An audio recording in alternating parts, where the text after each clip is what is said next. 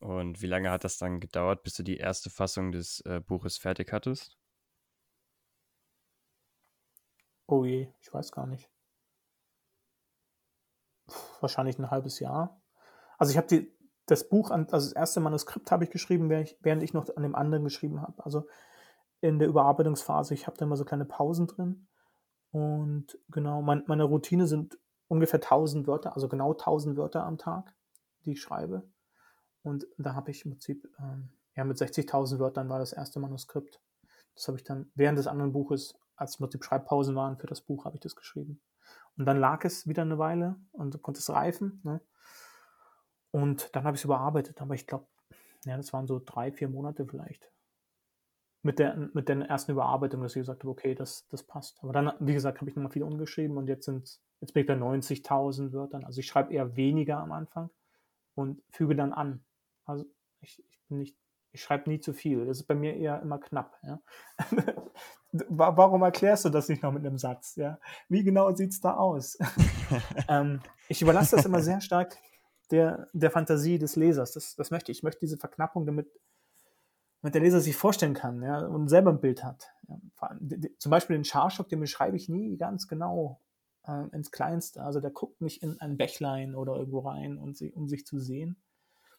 Der ist nur, was er wahrnimmt um sich herum, ne? wie, wie er selbst vielleicht aussieht und wie er wirkt. Ja. Hm. Also das, ich versuche da eher auszulassen, als zu viel zu beschreiben. Das ist auch so ein bisschen mein Stil, glaube ich.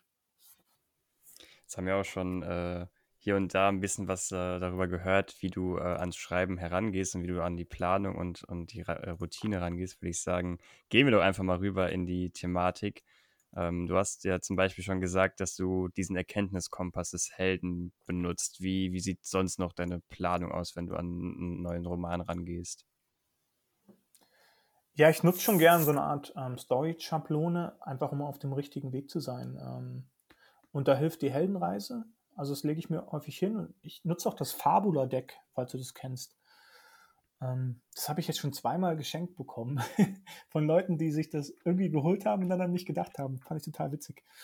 Ähm, und das nutze ich, das Fabula-Deck und dann reiche ich das auf und dann mache ich mir Gedanken darüber, was sind so die einzelnen Szenen und durch, durch was kann ich beschreiben, was dem Helden eigentlich fehlt. Also ich versuche mit dem Helden anzufangen. Was ist sein Ziel? wo will er hin, ja, was ist das externe Ziel, also ich will der Millionär werden hm, und was ist die interne Erkenntnis, die er dann erlangen muss und das versuche ich dann in, also und die Szenen sind nur dazu da, um das auszudrücken, ne? um, um seine Schwäche immer wieder auszudrücken und in die Konflikte zu schicken, die etwas mit diesem Ziel und der Erkenntnis zu tun haben. Weil alles andere wäre verschwendete Wörter, ja, letztendlich. Weil sie halt die Geschichte nicht voranbringen würden. Ja. Ähm, genau. Und, und das war auch so ein Lernthema. Also das, das musste ich hart lernen und habe das irgendwann, weiß nicht, mit dem zweiten, dritten Roman dann verstanden, äh, immer besser verstanden. Dass es eigentlich darum geht, die Szenen um den Held zu schreiben und auf seine Schwächen oder Stärken und das, was er lernen muss, ne? dass die Welt immer wieder auf ihn einwirkt und sagt, das musst du lernen, das musst du erkennen, das musst du erkennen. Um dann äh, zu sagen, oh, okay, das wolltet ihr mir die ganze Zeit sagen. Okay, verstanden. ähm, genau. So, so, ist der Prozess. Und dann, ja, ich, auch, am Anfang habe ich nur ge, gepenzt, war ich ein Panzer, habe einfach losgeschrieben. Ähm, würde ich heute nicht mehr ganz so machen. Aber es ist wahrscheinlich auch wieder persönliche Vorliebe, ja. Wie, wie das der eine oder andere macht, aber ich glaube, ähm, so eine gute Mischung aus beiden, sich einem, sich, eine, sich einem Framework zu geben. So ist die Rahmenhandlung, das ist das Ziel des Charakters, das ist die Erkenntnisentwicklung. Und dann mit den Szenen pennt sich immer noch. Ja. Also dann, dann kommt es halt manchmal so oder manchmal so. Ähm, aber das kommt, passiert dann beim Schreiben und was davor passiert ist. Ja. Also da, da hängt natürlich viel ab. Und ich liebe es dann auch zu überarbeiten und das Ende zu nehmen und nochmal einen Anfang einzuarbeiten oder irgendwelche Gimmicks nochmal reinzunehmen, die dann später passieren, die ich vorher anlege, ne, wo sich dann hoffentlich der Leser mal fragt, wie hat er das gemacht, dass er am Anfang schon wusste, dass das am Ende passiert. ja, ähm, genau, das liebe ich halt. Und das geht halt nur durch Überarbeiten. Immer wieder, immer wieder straffen, reinschauen, anlegen, immer entlang des Erkenntnispfades und des externen Ziels äh, meines Helden, ja. Genau, und so kann man sich auch, Mhm. oder zumindest verhasple ich mich so nicht, denke ich. Ja. Nochmal kurz aufgegriffen für Leute, die nicht wissen, was diese Fabula äh, Cards sind, dass du das nochmal kurz äh, erklärst. Ach so, ja, die, die Fabula-Karten, das ist so ein Kartendeck, das kann man sich äh, kaufen oder sich schenken lassen. Vielleicht auch ein gutes Geburtstagsgeschenk. Ähm, die sind im Prinzip so angelegt, da drauf ist die Heldenreise, die Hero's Journey äh, vom Campbell oder ähm, vom Christopher Vogler. Genau, also der, die, die halt aufgearbeitet haben, äh, für Romanzwecke aufgelegt und dann sie, sieht man halt ähm, die verschiedenen Phasen der Heldenreise. Also am Anfang, wenn, wenn der Held in seiner normalen Welt ist, dann wenn der Konflikt kommt, dann wenn der über den Threshold geht, also ähm, über, über die Brücke, wo es kein Zurück mehr gibt, ne?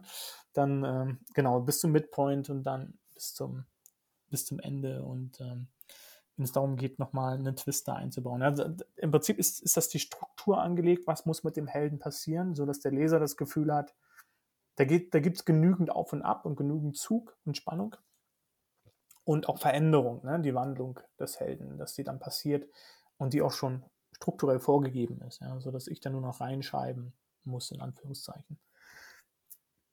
Und wenn das passiert ist, dann wird überarbeitet. Ne? Und dann kann man immer schleifen, noch was dazuschreiben, so wie es dann halt passt. Also dann verändert sich auch viel. Dann läuft es vielleicht ein bisschen auch raus aus der Struktur. Aber das Fabula-Deck hilft wirklich, auch wenn man vielleicht sich verlaufen hat, mal zu sagen, okay, wo, lege jetzt manchmal auch drüber und sage, okay, wo bin ich? Was, ähm, was ist denn jetzt passiert? Warum ist es nicht mehr stimmig? Ja? Warum ist es hier vielleicht nicht mehr spannend? Ähm, bei sowas hilft dieses, diese Schablone ja? ähm, sehr gut. Wie sieht das dann beim Überarbeiten aus? Gehst du dann einfach die, die einzelnen Phasen durch, beziehungsweise sagst du, okay, du schaust mehr oder weniger auf alles und gehst dann öfter darüber oder hast du dann quasi bei der Überarbeitung verschiedene Aspekte pro Runde, wo du sagst, okay, jetzt fokussiere ich mich nur da drauf, danach dann nur da drauf. Wie sieht das aus? Mhm. Das sind Aspekte. Ähm, anders ist das, glaube ich, nicht zu bewerkstelligen, weil man hat ja doch Abhängigkeiten in, in, der Logik zum Beispiel. Also wenn, wenn ein Charakter rausfliegt oder sowas, ne? Ähm, wenn man was rausarbeitet oder noch was reinarbeitet oder ähm, ja auf die Perspektive achtet oder ja oder oder oder. Aber das sind verschiedene Durchgänge, um das zu schleifen. Ja. Am Ende wird es dann, also gerade Testleser, dann gehe ich dann immer, wenn ich dann drei vier Bücher oder so habe. Also ich mache das immer so, dass ich die drucken lasse von Amazon. Ähm, da gibt es dann den Probedruck, den schicke ich dann den Testlesern zu. Die haben halt auch wirklich ein Taschenbuch. Dann schreiben sie mir da immer rein und schicken es mir zurück. Und dann habe ich so drei, vier Bücher auf dem Tisch und die gehe ich dann durch. Also das, das ist mal relativ viel Arbeit, aber äh, ich komme, man kommt nicht näher heran als, als also man, man, hat voll den Zoom in das Leserhirn, weil die natürlich ähm, an der Stelle, wo was ist, einfach mit einem Bleistift einen Strich machen und eine Notiz, ja. Oder nach jedem Kapitel eine Notiz, was ist da passiert, wie fanden sie es spannend oder langweilig oder blöd, ne? was haben sie nicht verstanden. Ne? Und daraus ergibt sich auch immer so eine Änderungsliste, die ich dann führe. Ja, also was muss ich noch anpassen, was war nicht verständlich, was ist blöd oder langweilig, was muss ich vielleicht sogar komplett umschreiben. Ähm, ich, ja, ich merke gerade selber, also ich mache mir da sehr viel Arbeit. ähm, deswegen, ja, der Schamane, der Schamane braucht schon wieder ein Jahr. Ja, was, was ich eigentlich, mir, mir ist klar, dass es schneller gehen müsste, um auch relevant im Markt zu sein. Also ich denke, wenn man heute auf Amazon als Self-Publisher publiziert, müsste man schon jedes Viertel bis maximal halbes Jahr ein Buch herausbringen, über drei, vier Jahre würde ich schätzen, um da echt durchzustarten und dann in einen Bereich zu kommen, wo man damit davon leben kann. Das ist jetzt mein Gefühl, also nach drei Jahren, dass ich das mache, ist so, ähm, glaube ich, um die Sichtbarkeit zu haben und auch von Amazon entsprechend gepusht zu werden. Es hängt viel von den Algorithmen ab, ähm, auch wie man launcht. Äh, da gibt es viel zu lernen. Ja? Ähm, und um langfristig da mitzuspielen, braucht man Amazon auf seiner Seite und die wollen regelmäßig Neues sehen. Und die wollen auch einen guten Launch sehen, also immer ansteigende Verkäufe zum Beispiel. Über fünf Tage, das war so das Neueste, was ich jetzt ähm, gelernt habe. Also darüber lese ich auch einiges, wie man richtig launcht oder den, den Algorithmus zu verstehen. Wie nutze ich Keywords, wie nutze ich Werbung. Amazon Ads sind leider heute schon fast Pflicht, ja, würde ich sagen, um langfristig sichtbar zu sein und auch von Amazon ja, gepusht zu werden. Aber wenn die erstmal übernehmen, dann ähm, braucht es auch, glaube ich, kein großes Social Media mehr, würde ich fast behaupten. Ja. Hm. Ich würde noch mal gerne äh, zurück auf die Testleser kommen, weil man schon äh, raushört, dass das für dich ein sehr, sehr großer Faktor ist oder sage ich mal ein sehr, sehr wichtiger Ja. Faktor. Ähm, wenn, wenn angehende Autoren jetzt äh, sagen, okay, ich möchte auch gerne ähm, mit Testlesern arbeiten, wie bist du an deine Testleser gekommen und ähm, gibt es da irgendwie Tipps, worauf man achten sollte, wenn man nach Testlesern sucht? Ähm, ja, also es ist im Prinzip Akquise. äh, man schreibt die Leute an. Also ich ähm, habe einen Newsletter, den ich leider etwas zu, zu stiefmütterlich behandle. Da schreibe ich das dann immer rein, wenn ich Testleser brauche. Ja. Und da fällt, ähm, ja, da, da, da, melden sich immer äh, regelmäßig Leute, vor allem wenn sie aus Leserunden kommen. Also das ist der Vorteil natürlich, wenn man schon mal geschrieben hat. Man hat schon mal Leserunde gemacht und da hat jemand sein Buch gelesen und die Leute schreibe ich dann halt dediziert an.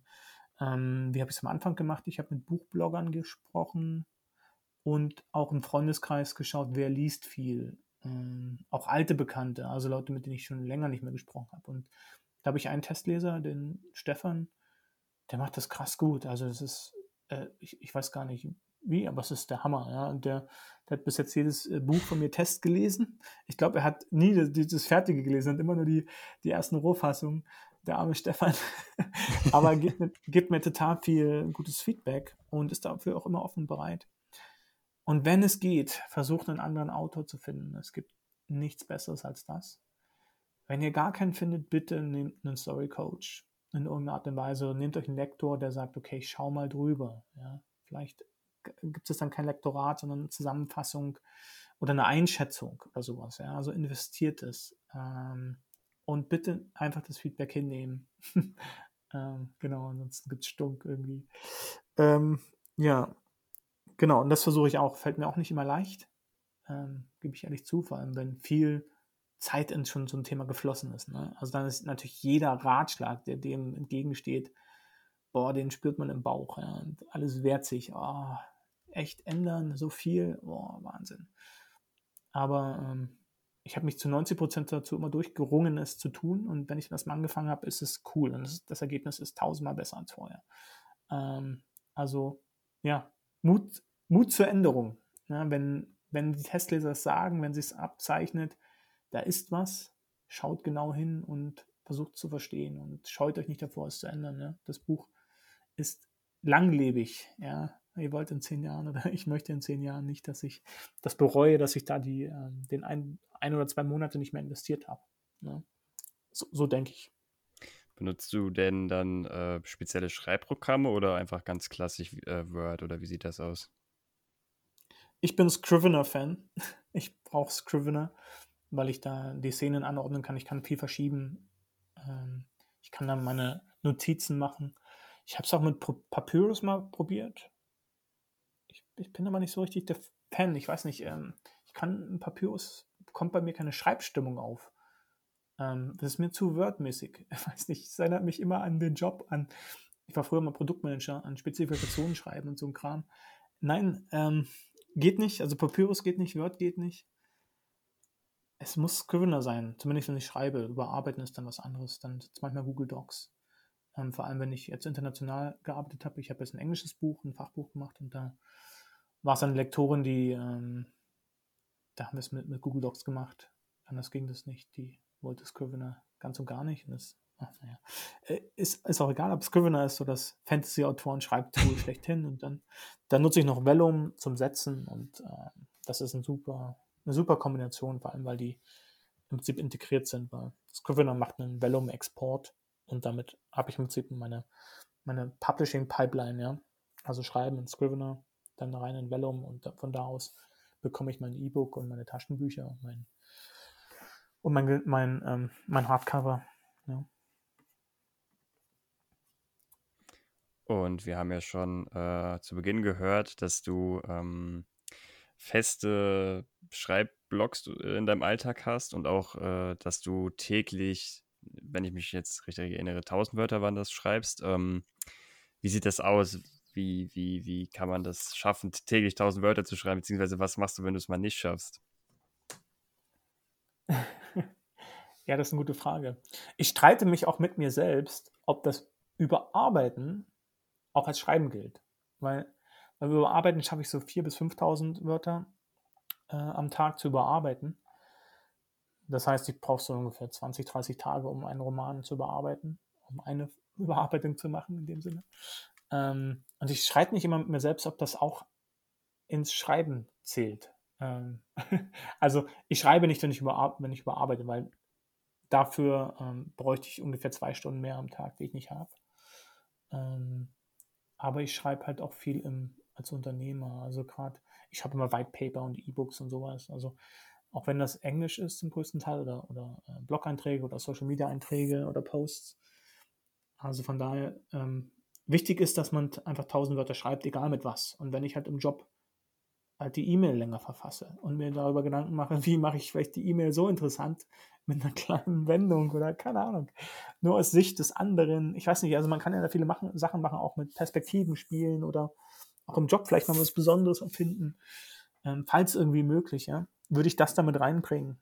Also ich versuche die Wörter nicht nur im Fantasy-Bereich, sondern ähm, größer angelegt. Aber wenn ich einen Roman vor mir habe und ich sage, okay, ich schreibe jetzt die erste Rohfassung, dann schreibe ich die 1000 Wörter am Tag. Das mein, das, und das schaffe ich dann auch meistens. Ja.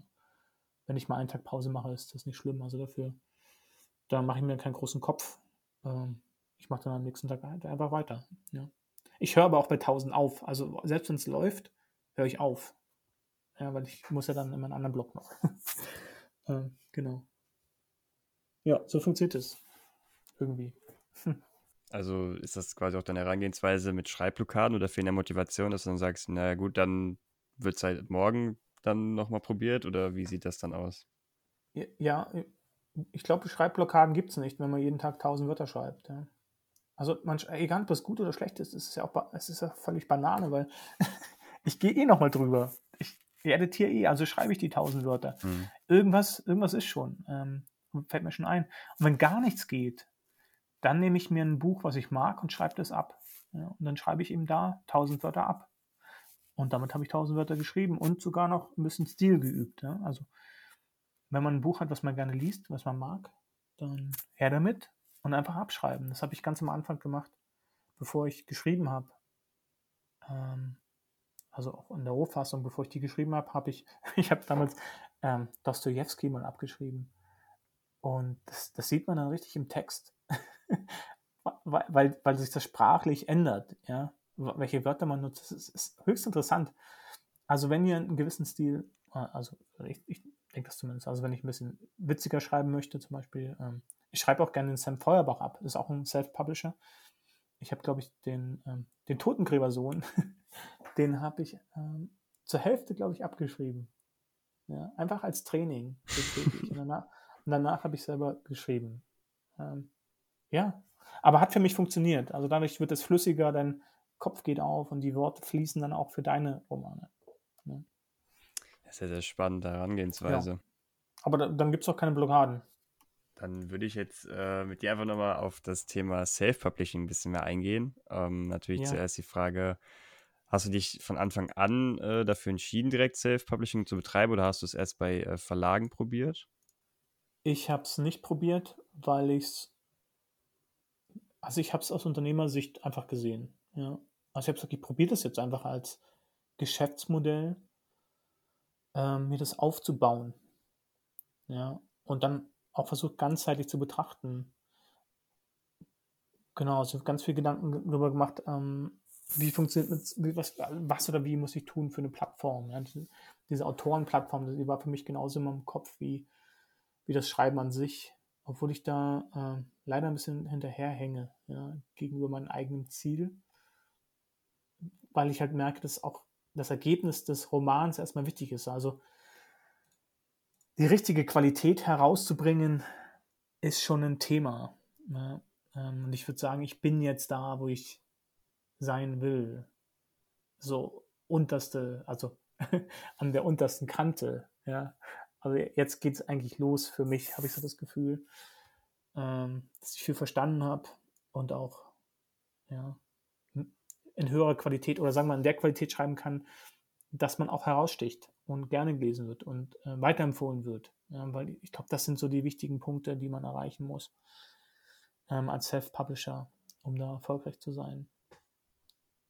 Ja. Das sind so meine Gedanken.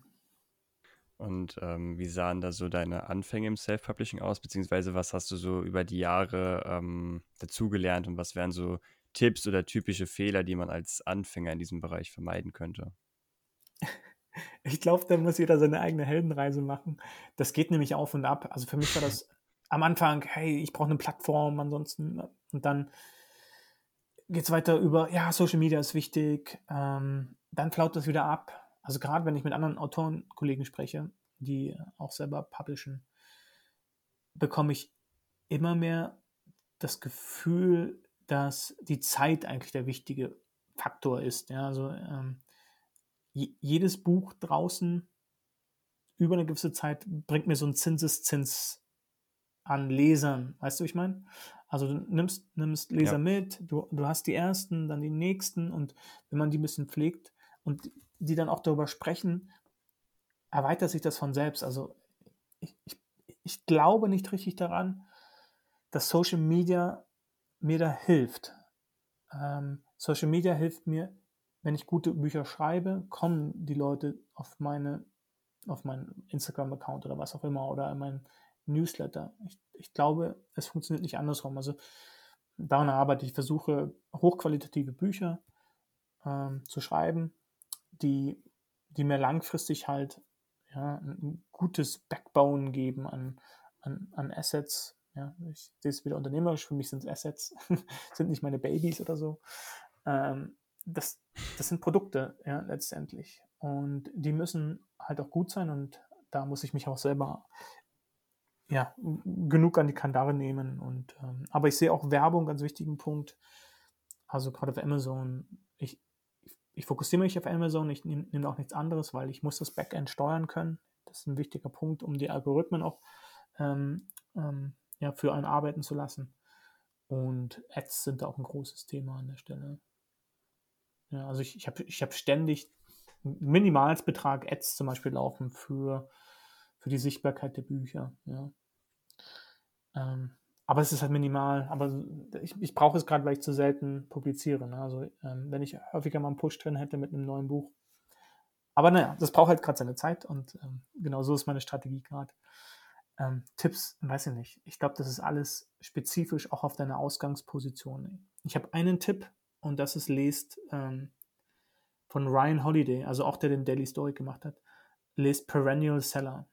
Ein unglaublich gutes Buch über den Schaffensprozess und die Motivation und wie man erfolgreich wird mit sowas wie Kunst. Also er, er geht auch sehr stark auf, also Grundthema ist das die Schriftstellerei und was dafür notwendig ist. Und da gibt es auch Tipps dafür. Ja? Also wie fange ich an? Wie kann ich zum Beispiel auch meine die Sachen, die ich habe, sammeln? Ähm, was sind so wichtige Punkte, die da gut funktionieren? Ähm, im, im, Fachlichen funktioniert das einfacher. Also ich sehe es bei meinen Fachbüchern, die sind viel einfacher zu vermarkten, auch ähm, weil, ich, weil ich dann ein konkretes Problem löse. Ne? Da habe ich schneller Leser und Interessenten als im Belletristikbereich oder jetzt im Fantasy-Bereich, der auch noch hoch umkämpft ist. Da ist das nicht so trivial. Ich glaube, da ist äh, wirklich die Masse an Büchern wichtig mit, mit einer hohen Qualität. Ja, auch gerade um nochmal hervorzuheben, was du äh, gesagt hast, dass äh, gerade diese Qualität auch wahrscheinlich dann der Faktor ist, dass äh, Leser langfristig auch äh, einem als Fans treu bleiben oder einem folgen, weil man kann ja, sage ich mal, mit irgendwelchen Ads oder Werbung vielleicht äh, für kurze Zeit Reichweite generieren, im besten Fall, aber wenn das Buch oder die Qualität vom Buch nicht überzeugt, dann werden die Leute nicht bleiben. Und äh, das hat dir dann auf lange Sicht auch nichts gebracht. Also ich denke mal, dass gerade diese Qualität auch einfach dieser, dieser Punkt ist, um quasi langfristig auch einfach dann das Ganze aufbauen zu können. Ja, exakt. Da ist auch ein, eine, Metapher in dem Buch, ähm, also in dem Perennial Seller, geht es im Prinzip darum zu sagen, äh, also dieser Verkauf von Büchern ist wie so, ein, wie so eine Kutsche. Ne? Also die, die muss aber, Marketing könnte das nicht anschieben. Ne? Aber wenn die Kutsche einmal läuft oder fährt oder was auch immer, dann ist das Marketing ein super Mittel, um das wirklich hoch zu peitschen. Ja? Aber sie, es muss alleine ans Laufen kommen, ohne Ads. Ja? Äh, Ads, ich meine, Marketing passt natürlich, ja, gerade für meinen Launch. Ähm, aber, aber Ads dazu zu schalten, dafür Geld zu nehmen, sollte man erst tun, wenn, wenn es Verkäufe gibt, weil dann weiß ich, die, das ganze Thema konvergiert, ja. Ähm, das heißt, wenn jemand auf meine Buchseite kommt, der Kunde, dann sieht er den Cover, ähm, liest sich vielleicht noch einen Klappentext durch und drückt dann auf Kaufen. Ja, dann konvergiert das. Das ist gar nicht so trivial, weil da sind immer noch eine Menge Schritte involviert. Amazon ist ja schon ganz cool, weil meistens auch die Kreditkarte hinterlegt ist. Also ich muss, also der Kunde muss nichts mehr eintragen. Ne? Also wäre ein weiterer Schritt, wo er abbrechen könnte. Ähm, aber wenn das funktioniert, dann machen Ads auch Sinn und dann kann man das auch natürlich auch hochskalieren. Ja? Und das ist dann der nächste Punkt das dann auch wirklich zu nutzen, um zu skalieren, wenn es schon funktioniert, also wenn ich Verkäufer habe. Ja. Hm. Und wenn wir jetzt nochmal rauszoomen und ähm, wir quasi den Weg vom, vom, zum eigenen Buch äh, betrachten, also sagen wir mal vom Schreiben bis hin zur Veröffentlichung mit dem ganzen Self-Publishing und Vermarkten. Was waren da für dich so die drei größten Hürden und äh, wie hast du die überwunden? Ja, ähm, Selbstvertrauen ist, glaube ich, am Anfang eine große Hürde. Ähm, die habe ich am Anfang überwunden über, über das Pseudonym und, und stoische Philosophie. Ähm, was ist noch eine große Hürde? Ja, für mich auch dem sich stellen ähm, des Feedbacks und, und das auch versuchen. Und das ändert sich gerade so ein bisschen bei mir. Ja? Das versuchen auch ruhig anzunehmen. Das konnte ich früher eher als jetzt. Ich weiß nicht, woran es liegt, weil man vielleicht mehr schreibt oder glaubt, man wird besser. Ich, ähm, aber dabei erwische ich mich und das, äh, das muss ich wieder zurückdrehen. Also das hat mir geholfen, einfach das Feedback anzunehmen und zu sagen, okay, danke. Ja, ohne sich zu rechtfertigen oder zu wehren. Ja, was ist noch eine Hürde gewesen? Eine dritte, fällt mir noch eine an. Im Netzwerk. ich glaube, für Autoren ist es gut, andere Autoren zu kennen, mit einem Netzwerk da rundherum werden die Sachen einfacher. Ähm, vor allem, weil man auch mal, wie gesagt, der Peter hat den Orkschaman einmal durchlektoriert für mich ähm, mit Komma und Strich und, und ja, es ist schon fies zu lesen, wenn er sagt, diese Szene war so gehend langweilig. Ja, aber ich weiß halt auch, ähm, da muss ich was tun. Ey, verdammt, ja, super. Ähm, ja, auch da den Mut zu haben, das Feedback auch einzuholen und zu sagen, hey, gebt's mir. Nur so komme ich weiter. Das sind so vielleicht drei Dinge, die mir spontan einfallen. Und der Sohn des Orkschaman steht ja schon in den finalen Zügen. Hast du schon äh, weitere Buchprojekte in Planung oder steht für dich jetzt erstmal wirklich de, das äh, Buch an den Mann bringen an? Ja, ich will gern äh, weiterschreiben, auch in dem, in dem Setting. Ja, das Ende bietet Platz für ja mehr. Also ich, es ist schon ein Anfang von einer Serie. Davon, wenn es gut funktioniert, würde ich daraus eine Serie machen, sagen wir es so. Das Thema Org, ja, kann man recherchieren. Also ich habe Keyword-Recherche und so schon gemacht. Ähm, es ist eine kleine Nische. Ja, aber ähm, ja, mein Ziel ist, die zu besetzen. Und wenn das gut funktioniert und ankommt, dann auch in der Serie weiterzuschreiben und mich auch auf das Thema im Prinzip Orgs vermenschlichen und ähm, ja, charmant zu machen irgendwie. Ja? Und ähm, daraus kann man eine Menge machen. Auch vielleicht einen weiblichen Org, daran denke ich schon, weil viele meiner Leser, und das habe ich auch jetzt mit der Zeit gelernt, viele meiner Leser sind, sind weiblich. Ja? Also ich habe viele Leserinnen, die Mehrzahl sind Leserinnen. Ähm, was ja in der Buchwelt relativ normal ist, also die meisten Frauen, also lesen mehr Frauen als Männer. Ähm, bei mir merke ich das aber sehr stark. Ich habe relativ wenig männliche Leser. Ja. Also deswegen auch den Protagonisten vielleicht in die Richtung zu ziehen. Also ich habe da auf jeden Fall Ideen, wie, wie das weitergeht, ja. Und wenn man jetzt ähm, wissen will, wann der Roman rauskommt, beziehungsweise wann deine weiteren Projekte ähm, weitergehen und wie man dich finden kann, was sind so deine bevorzugten Plattformen, mit, äh, wo man dir folgen kann? Ja, also levmarshall.com ist die einfachste Möglichkeit, da eine Newsletter rein. Die Website, die halte ich immer aktuell. Oder Instagram, da bin ich auch häufig ja, also fast täglich schaue ich da rein. Ähm, ich poste nicht so häufig, aber ich poste auf jeden Fall Release-Sachen oder Updates oder spannende Sachen, die da passieren. Ähm, ich versuche die Katze zu vermeiden, aber die drängen sich immer so auf. Letztens äh, hat meine Katze mein, ähm, mein Display zerbissen von meinem MacBook. Ähm, die hat Oh da je. oben reingebissen. Das ganze Display war kaputt, ja. Ähm, genau, das äh, kommt jetzt aus der Reparatur wieder. Also, ähm, aber das ist wieder so eine Side-Story. Genau. Aber so, sowas, wenn ähm, äh, Instagram oder levmarshall.com, um es kurz zu machen. Genau, die Links dazu sind wie gesagt natürlich in den Shownotes zu finden. Und dann würde ich zum Schluss mit dir jetzt noch die altbekannte allgemeine Fragerunde machen ähm, und würde einfach Ja. mal mit der ersten Frage anfangen. E-Book, Buch oder Hörbuch, was bevorzugst du? Buch. Also den Print. Was war das für ein Gefühl, als du das erste Mal dein eigenes Buch in den Händen halten durftest? Ui. Ja, ui.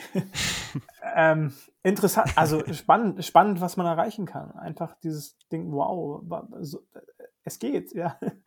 Irgendwie so. Mhm. Welches Buch liest du momentan bzw. hast du zuletzt gelesen? Ich lese gerade von Wolf Schneider ähm, Deutschtipps. ich weiß gar nicht, wie es heißt. Ähm, aber es ist so ein Buch über Blogger und Schreiber und der, der ist so ein Stillehrer im, im deutschen Bereich. Finde ich gerade spannend, das lese ich gerade. Und ich äh, lektoriere gerade mein Fachbuch. Ja, genau. Das sind so die Sachen, die ich lese. Was ist für dich das Wichtigste an einer Geschichte? Ja, glaube ich, hatte ich gesagt. Also eine Art Erkenntnis des Helden, ja, die in, intern, also die in ihm drin ist. Ja, das finde ich wichtig in einer Geschichte, die Wandlung und die Erkenntnis, dass es häufig in einem selber liegt. Finde ich ein ganz spannendes Thema. Warum schreibst du Bücher? Weil es sau viel Spaß macht und ich das Ergebnis einfach liebe. Diesen Prozess immer wieder drüber zu gehen. Genau, und das führt mich auch zu, zur Frage zurück, wa- was ich gedacht habe, als ich das Buch in der Hand gehalten habe. Ich habe mich gefragt, wer hat das geschrieben? Weil durch die Überarbeitungsprozesse verlierst, äh, ba- baut man so viele Themen mit ein oder, oder schreibt Dinge anders, dann durch das Lektorat und das Feedback der Testleser, dass ich mir denke, hey, ich habe ganz vergessen, dass, dass diese Idee da drin war oder dieser bestimmte Satz oder diese, diese Art der Formulierung. Genau, deswegen schreibe ich das, weil ich das so spannend finde, äh, was man eigentlich machen kann, dass, ähm, dass, dass der Autor eigentlich kein Genie sein muss, sondern die Iteration mir eigentlich hilft, ne? der Prozess der Überarbeitung kann, kann das genial werden lassen, was ich da mache. Ja? Und genau, deswegen schreibe ich. Macht Spaß. Hast du einen bestimmten Lieblingsautor oder eine bestimmte Lieblingsautorin? Es ist eine fiese Frage, wenn man viel liest.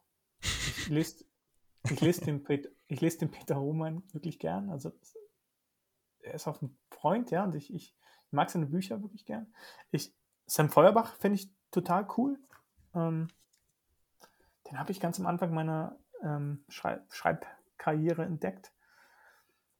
Ja, und dann, pff, mei, also Bernhard Hennen habe ich gerne gelesen. Holbein, ja. Ähm, das sind schon coole Autoren. Ryan Holiday lese ich auch gerne. Das ist aber eher englischsprachig. Das ist auch Englisch. Ja, genau. Gibt viele. Alles gut. Hauptsache man liest. Genau. Und was ist bisher dein Lieblingsbuch? Ähm, ja. Hm. Ich fand Meister und Margarita cool vom Bulgakov. Ähm, das habe ich gelesen für den für Piloten des Zorns, weil es da auch um den Teufel geht. Und da fand ich die Übersetzung genial von einem Österreicher. Das ist eine neuere Übersetzung. Die fand ich stilistisch so cool. Das hat so viel Spaß gemacht, das zu lesen. Ähm, das fällt mir dazu nur ein. Ja. ansonsten habe ich kein Lieblingsbuch in dem Sinne. Aber das ist mir sehr stark im Kopf Mhm. geblieben. Oh, gut, Dosto- Dostoevsky lese ich wirklich auch gern. Also Schuld und Sühne und der Idiot. Ähm, die sind wirklich, sind wirklich cool. Ähm, aber ist natürlich heute absolut out, ja. aber würde ich schon zu meinen Lieblingsbüchern auch zählen. Gibt es ein Buch, was dich geprägt oder deine Denkweise verändert hat? Ja, gibt es. ähm, die Seven Habits von Stephen Covey. Ich glaube, die habe ich mit Anfang 20 oder so gelesen. Also so ein Buch über Persönlichkeitsentwicklung. Ähm, ganz frühzeitig noch, ja. Ähm, also in den Anfängen, aber extrem, extrem powerful, ja. Stephen Covey, die Seven Habits. Mhm. Kann ich nur jedem empfehlen, ja. Und ich habe noch ah, Unscripted. ähm, dem, DeMarco heißt der. Ähm, das habe ich, da war ich schon Unternehmer, habe ich das ge gelesen. Der ähm, Unscripted geht darum, wie man aus seinem Arbeits- oder warum man eigentlich aus seinem Arbeitsalltag aussteigen sollte. Ja, der Anfang, den hatte ich dann, den ersten Teil des Buches hatte ich schon erledigt. Und der, der Rest war halt wirklich nochmal verändern, wie ich auf mein Business geschaut habe. Ähm, was auch mit dem Self-Publishing zu tun hat. Ne? Also wie, welche Strategien gibt es, wie kann ich das angehen, was habe ich unter Kontrolle, worauf sollte ich achten. Ne? Ähm, Unscripted von DeMarco. Ähm, sehr cool. MJ heißt der, MJ DeMarco. Ähm, hast du ein bestimmtes Lieblingszitat? Wer alles weiß, verzeiht alles. Das ist eines meiner Lieblingszitate. Und dann jetzt als letzte Frage, was würdest du deinem jüngeren Ich für einen Ratschlag geben in Bezug auf das Schreiben? Ach, keine Ahnung, mach dir keinen Kopf. Mach einfach, ja. Wird schon werden. mach einfach weiter. Ja. Ja, sehr, sehr cool. Dann ähm, bleibt mir jetzt hier nur noch zu sagen, vielen, vielen Dank, lieber Lev, dass du beim Podcast dabei warst. Hat mir sehr, sehr viel Spaß gemacht und ich glaube, wir haben sehr, sehr viele coole Dinge ähm, hier zusammentragen können, die seien es Buchempfehlungen oder Herangehensweisen ähm, für das eigene Buch, dass wir die jetzt hier sehr, sehr schön gebündelt zusammenbekommen haben. Ja, hat mich auch gefreut, hat echt Spaß gemacht. Und super Fragen, ja. Und ja, danke, dass, dass ich da sein durfte. Vielen, vielen Dank. Und ähm, nochmal für die Zuhörer natürlich gesagt und als Erinnerung, die Links zu ähm, allen hier genannten Plattformen oder Büchern von Lev äh, findet ihr in den Show Notes. Der Sohn des Ork-Schamanen nochmal als Erinnerung erscheint bald, also gerne ähm, folgen bei Lev und ähm, das Buch bestellen, wenn es rauskommt. Und mir bleibt dann nur noch zu sagen, wenn euch diese Folge gefallen hat, dann bewertet doch gerne den Podcast und folgt ihm auf eurer Lieblings-Podcast-Plattform. Ich würde mich freuen, wenn ihr diese Folge mit euren Freunden teilen würdet. Ansonsten wünsche ich euch einen entspannten Tag, viel Erfolg beim Schreiben und wir hören uns in der nächsten Folge. Ciao.